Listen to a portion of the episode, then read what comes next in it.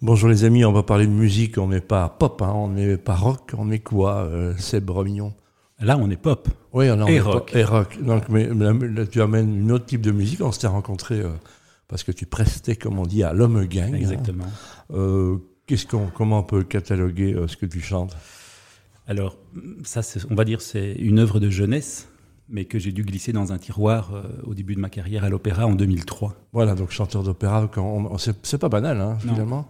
Vous êtes beaucoup à, à être sur le marché, j'ai envie de dire. Eh bien, oui, euh, depuis une quinzaine d'années, ça a vraiment euh, ça a son succès. Maintenant, le secteur a Il y a des académies pour ça, alors Donc, euh, académie, conservatoire en Belgique, en Europe. euh, et aujourd'hui, il y a vraiment des échanges qui sont installés euh, et qui se sont créés pour que ça puisse euh, rayonner. Mais voilà, ici, je, je suis parti dans, dans quelque chose d'un peu plus, euh, on va dire, un peu plus libre, malgré le fait qu'il y ait des références bien spécifiques à, à certaines périodes de la musique pop et rock qui m'ont qui m'ont versé. Donc, Moi, j'imagine, on est tous bercés par ça. Qu'est-ce qui t'a amené à l'opéra? C'est, quoi? C'est, familial? C'est une culture? On t'a amené jeune euh, Écoute, je pense, on a tous eu un aval disque, en tout cas à mon époque. Ah oui, un manche disque. Un manche on disque, était terrorisés, on, on- on espérait que le disque Est-ce qu'il va ressortir et, Oui. et avec combien de griffes, tu vois Exactement. Comme quand tu skis sur les cailloux. Mais, Exactement. on n'a pas connu ça, vous les jeunes. hein, donc, euh, Exactement. donc, euh, Et donc j'avais un beau petit manche disque bleu de Ouais. 45 tours.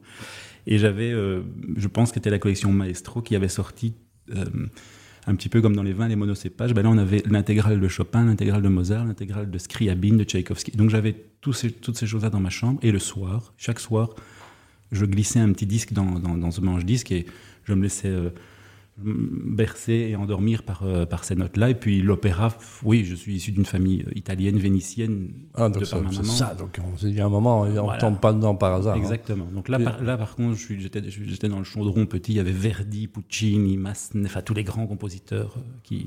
C'est, ton unique métier, tu fais que ça ou tu arrives, tu arrives à vivre sans en parler en, en antenne, en- Oui. On rappelle que tu as, euh, on t'a été streamé 260 000 fois, je crois, À ce jour, oui. à ce jour, et tu as touché combien en dollars? Eh bien, je te l'ai montré, 421 dollars. Et encore, je ne les ai pas touchés, hein, parce qu'il faut, faut encore faire la demande. Donc, ça, voilà. Alors voilà, on est, on est dans un contexte où effectivement l'art est compliqué. Euh, Pour ça qu'on se demande pourquoi tous les, les Stones montent sur scène à, à 112 ans, mais c'est parce qu'ils n'ont, c'est comme ça qu'ils gagnent de l'argent. Exactement. Et on est dans un contexte, c'est encore plus. On va, on va, euh, c'est quoi maintenant ton actualité? On va parler évidemment ce que j'ai en main, qui est un, un nouvel, euh, un nouvel, il y a combien? Neuf titres hein, Comment on appelle ça? Un EP non, Là, y a pas- 10 titres, donc on 10 est, titres. sur un, on est sur un album. Au départ, c'est chaque, chaque euh, single est sorti selon un calendrier, on va dire, un peu fou, parce qu'on a fait ça très très vite. On a eu la chance de pouvoir entrer en studio pendant une période très calme. Donc, euh, C'était dans quel studio vous avez été là? Pyramide, super studio. J'ai travaillé avec euh, notamment Piotr Palouch, qui est un pianiste, arrangeur extraordinaire. Mhm. On a travaillé avec Beau Waterscott à la basse. Seb, donc c'est un album, tu l'as dit, Pyramide, euh, autoproduit alors à ce moment-là? Autoproduction.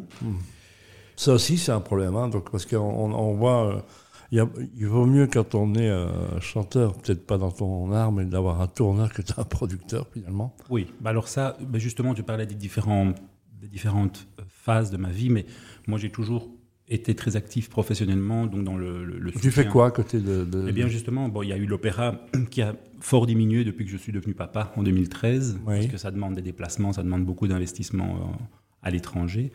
Et donc j'ai créé en 2004 une structure qui, qui accompagne les artistes, qui les conseille, enfin du management, conseil fiscal, accompagnement juridique avec des partenaires extérieurs très renommés, je ne vais pas les citer ici, Aussi, on peut, pourquoi pas. peu, ben voilà, il y a euh, Sandrine Carneroli, euh, euh, Jean-Christophe Lardinois, enfin il y en a plein.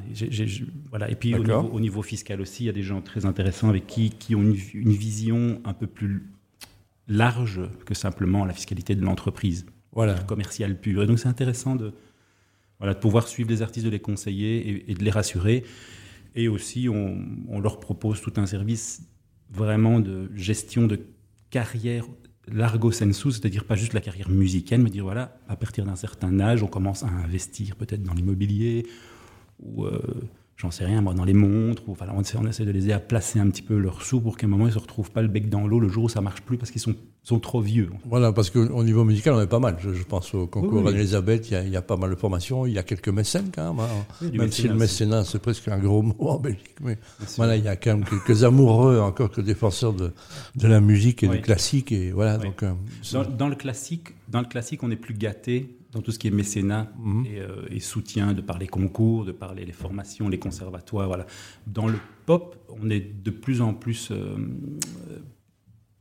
enfin, il faut se débrouiller. Il faut Ouais, donc s'en voilà, est ils sont, ils souvent tout seuls, on voit. Exactement, On voit des gens comme Stromae, on, on a parlé de Konoba aussi qui était venu ici en parler. Exactement. Et plein de gens qui sont obligés de faire un peu euh, tout tout seul, et un peu les Rémi Brica de, de- Oui, alors en l'occurrence, tu as cité deux, deux artistes extraordinaires pour qui ça a très bien marché. En plus. Et c'est fantastique. Et eux aident énormément d'artistes dans leur, euh, dans leur Voilà. sillon, on les prennent avec eux, donc c'est fantastique. Mais voilà, il y a toute une scène qui est particulière, qui est jeune, qui est neuve et qui cherche. Et trouver le, le bon producteur, trouver le bon manager, trouver le bon tourneur, voilà, c'est tout un, c'est toute une démarche quotidienne. Et, quotidienne que tu fais, tu accompagnes ces gens là-dedans, c'est très bien. Donc c'est give and take, comme on dit, c'est un peu ça dans l'esprit. voilà, Mais on va revenir avec toi, ra- raconter où est-ce qu'on pourra aller te voir et où est-ce qu'on pourra aller t'écouter, euh, te rencontrer. euh, Donc je rappelle, c'est un soft parade, Seb Robignon. Tu définis comment la musique sur cet album? Écoute, c'est du pop rock avec des inspirations très claires comme les Doors, comme Bruce Springsteen, comme euh, Voilà. Blood, donc, Sweat and Tears. Voilà, c'est des groupes vraiment qui ont. back to basic. hein, Back to donc, on- basic, la- musique, ça en était le recommencement. hein, Et, et hein. d'ailleurs, euh, ici, euh, c'est très, euh, on va dire, très acoustique, puisque moi je viens d'un métier où, où on, on est en 100% acoustique, donc très Mhm. peu aidé par les micros, et donc on, on travaille, chaque instrument a, sa raison de vivre. Donc il y a la- forcément la voix, il y a des magnifiques claviers, mais roots, donc on est sur des, des Hammond, sur des Wurlitzer. On, est une magnifique, Ah on a des magnifiques basses fretless, on a des magnifiques Oh là là, Enfin, voilà, ça- ça- les voilà. férus comprendront. Exact. J'ai un souvenir ému d'un concert de HLM, hein, c'était Steve Aubaine, euh. Charles Loz et, et Moran. À son âme. Au Et, sang, euh, et au- voilà, notre ami Ouben était mon chef couteau, donc, euh, donc euh, j'ai j'ai des souvenirs extraordinaires. Et c'était époustouflant. Donc c'était du jazz, c'était improvisé. Donc on est dans un contexte où il y a, on a, nous, des musiciens euh, de scène et de studio absolument extraordinaires en Belgique. hein.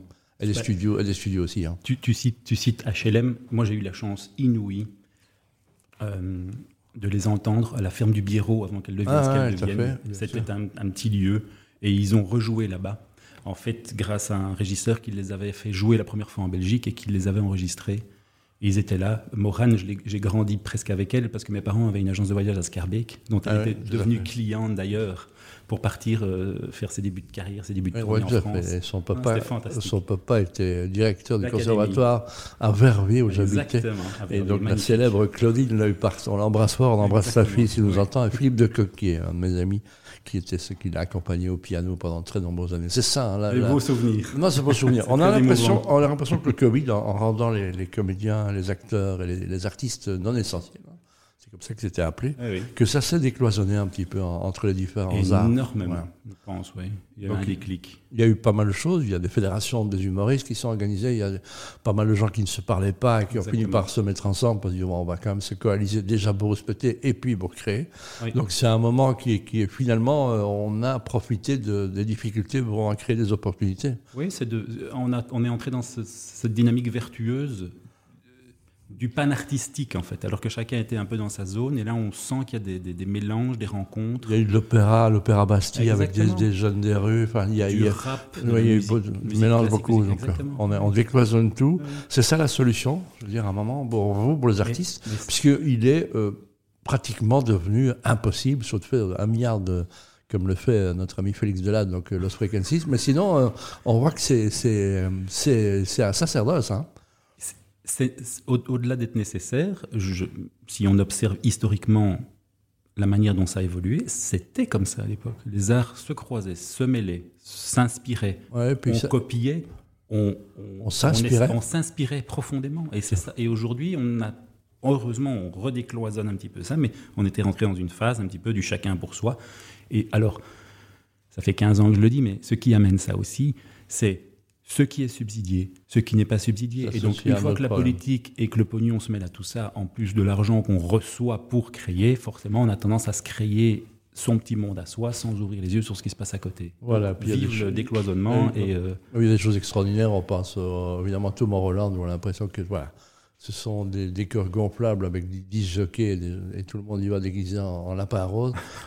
Mais ça marche. Donc euh, voilà. Il en faut pour tout le il en monde. faut pour tout le monde. Et, et ceux qui marchent sont parfois spoliés. On l'a vu euh, en disant ouais, mais ça marche comme euh, Geluc qui a du mal à monter son musée, comme Hergé avait eu du mal à monter son musée à Bruxelles. Donc c'est ça. On ne reconnaît pas assez ceux qui sont des gens bah, commercialement quand ça marche, c'est pas toujours de leur faute. Hein. Ils l'ont pas fait Exactement. exprès, comme on dit. Oui. Donc, euh, très bien. Donc je rappelle Soft Parade, Seb Robignon. Donc on le trouve euh, chez les bons disquaires, pour autant qu'il en reste encore un petit peu. Alors, là, c'est une première édition. Oui. On est en train, de- effectivement, de créer la sortie. Donc, le disque, pour le moment, il est disponible sur mon site internet, Voilà. romignon.com. Vous allez voir dans le Pop, et alors vous trouverez le, le lien pour pouvoir l'acheter. Voilà.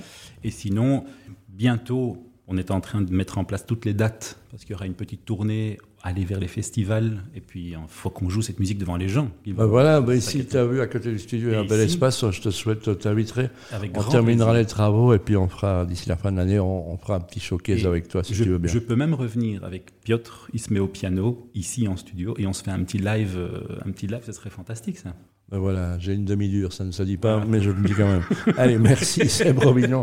Je rappelle Soft Parade, vous trouvez ça sur son site euh, internet, Romignon, comme ça s'écrit. hein.